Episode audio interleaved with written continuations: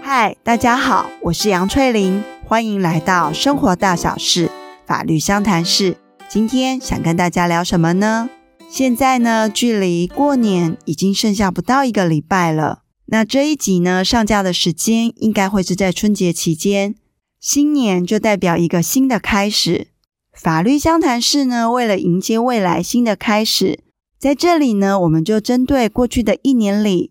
我跟大家分享介绍了生活里哪些相关的法律议题，以及未来呢，我希望在哪些领域里继续跟大家介绍相关的法律知识呢？那今天就来个回顾与展望之旅吧。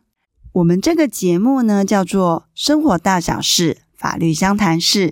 那当然就是从生活里这些大小事件中，有哪些重要的法律议题是需要大家去认识了解的。过去的一年里，我们介绍了像是住的方面，你住的社区里，如果你住在顶楼，发生漏水了，该找谁来修？谁该负责呢？那对于社区里地下室停车位的使用，是不是拥有分管契约就可以高枕无忧呢？在用的商品方面，为了让自己变得更加漂亮而去购买美容商品的时候，在跟美容业者签订契约的时候，有哪些事项是需要注意的呢？而购买商品却不慎碰到的卖家是诈骗集团的时候，又能怎么去应应呢？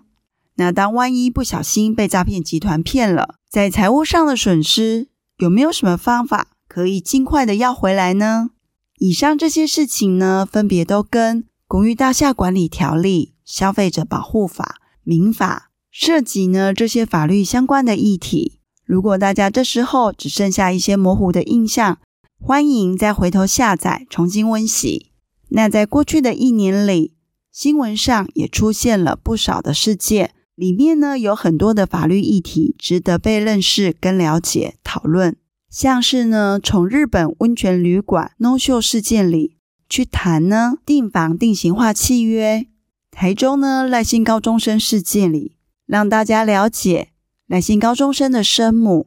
外籍配偶要如何取得台湾的国民身份证，而他最终又是因为什么样的原因被注销。另外呢，在年末的时候，也针对新北国中生校园冲突事件。导致一名少年逝去的悲剧，从这个事件中去谈在校园里关于教师的辅导与管教的权限，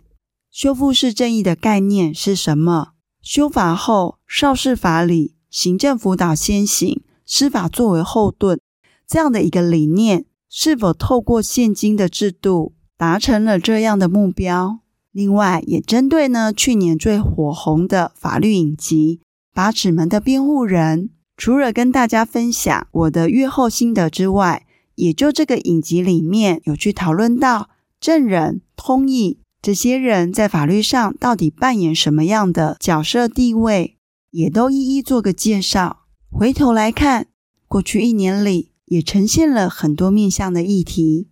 当初呢，会录制这个节目，心里秉持的是想要透过法普教育的推广。让一般人呢对法律有更多的认识跟了解，有了这些认识跟了解之后，在面对很多法律事件的时候，就如同呢打了疫苗，有了抗体，碰到问题的时候比较不容易踩线，或者是呢知道该怎么去处理，避免损害的扩大。那不知道到现在为止，如果一直持续都有在收听的听众，一方面觉得法律的知识是有用的。同时呢，也累积了自己的法律功力呢。回顾过去之后，当然要展望未来了。在未来的日子里，我还是持续呢，可能呢，透过新闻报道，或者是当事人的咨询。如果呢，在这些过程里面，我发现有些议题是很值得对一般大众来进行说明的时候，我就会录制相关的单元。